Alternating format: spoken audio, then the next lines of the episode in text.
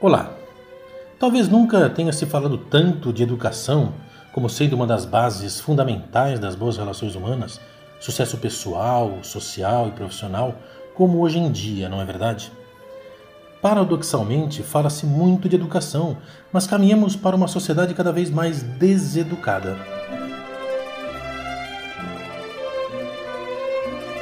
Esse é o podcast A Chave de Prata. Eu sou o Luiz Agui e lhe convido a, nos próximos curtos minutos, refletir comigo sobre esse tema. A educação das crianças e dos jovens sempre foi um objeto da preocupação de homens e mulheres nas mais diversas civilizações, desde os mais remotos registros históricos.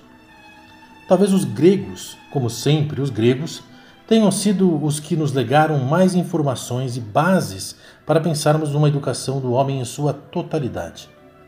Claro que mesmo a paideia, modelo educacional grego, demonstrou-se incompleta, pois com o tempo o homem encontrou novos desafios e novas dificuldades, por um lado, e por outro, a humanidade acabou descortinando horizontes que a fez ver uma amplitude muito mais vasta de sua missão como micro-universo.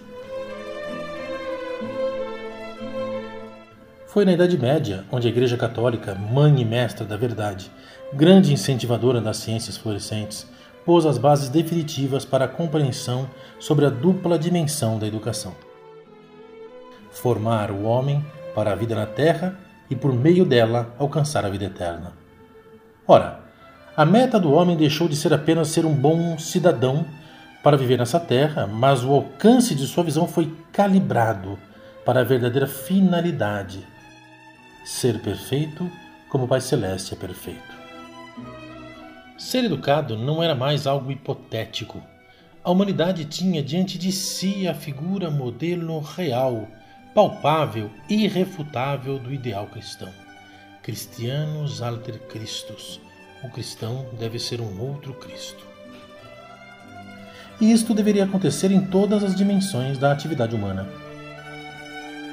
Durante este grande projeto educacional, o homem alcançou patamares nunca imaginados. Em sua encíclica Immortali Dei, o Papa Leão XIII, falando sobre a Idade Média, afirmou o seguinte: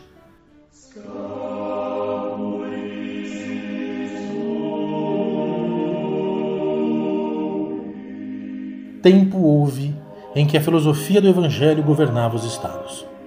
Nessa época, a influência da sabedoria cristã e a sua virtude divina penetravam as leis, as instituições, os costumes dos povos, todas as categorias e todas as relações da sociedade civil. Então, a religião instituída por Jesus Cristo, solidamente estabelecida no grau de dignidade que lhe é devido, em toda a parte era florescente, graças ao favor dos príncipes e à proteção legítima dos magistrados. Então, o sacerdócio e o império estavam ligados em si por uma feliz concórdia e pela permuta amistosa de bons ofícios.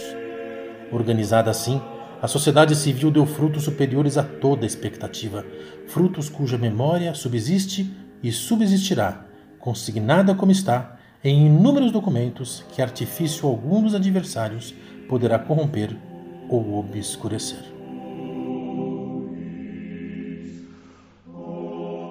Nesse caminho, o que não poderia se esperar da humanidade em termos de progresso?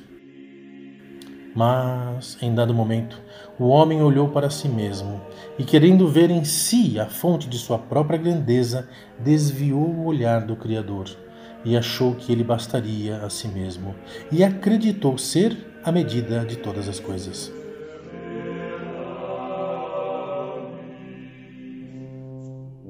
Hoje, portanto, você cristão, católico, que me ouve, certamente se vê diante de um drama.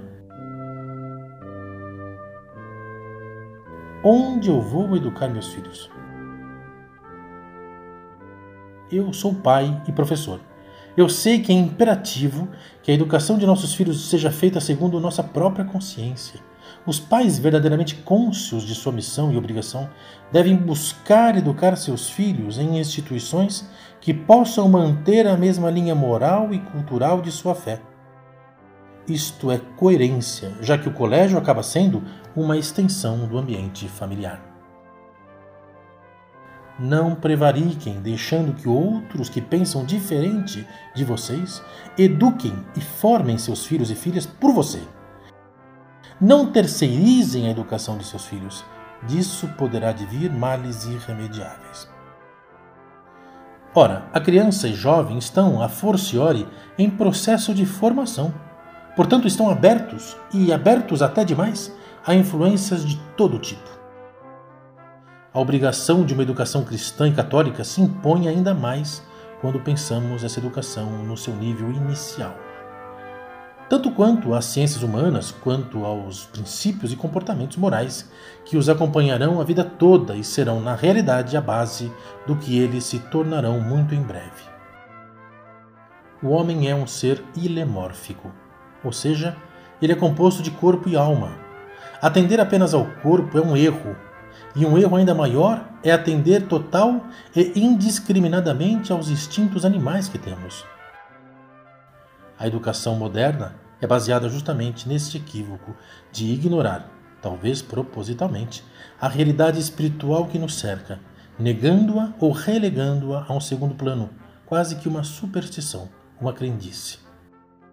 Portanto, busque onde você estiver a melhor instituição para a educação de seus filhos um colégio confessional católico, católico de verdade, é o melhor lugar para isso. Busque saber a orientação desse colégio. A chave de prata lhe aconselha a prudência e a astúcia. Não é uma missão fácil. Preparem os jovens para serem homens e mulheres de fé e princípios sólidos e teremos garantido a perpetuação da humanidade e a manutenção do ideal cristão por gerações. Apenas a formação acadêmica não basta. Para formar nossas crianças e jovens, é preciso incutir-lhes valores e critérios de conduta. Se você ama verdadeiramente seus filhos, não os abandone a morrer de inanição espiritual. É você quem deve alimentá-los e deve fazê-lo agora. Essa conversa não acaba aqui mas por hoje eu lhes chamo a atenção para uma verdade muito séria. Se a casa é a primeira escola de seu filho, seja você o melhor professor, a melhor professora e dê, desde já, o melhor exemplo.